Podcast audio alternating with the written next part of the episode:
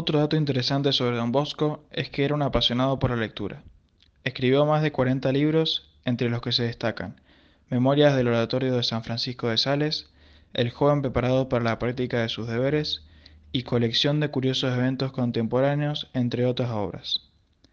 Don Bosco trabajó arduamente para difundir la buena lectura entre los jóvenes, y hoy en día los salesianos siguen publicando libros educativos fáciles de leer y que venden a precios accesibles para que estén al alcance de todos.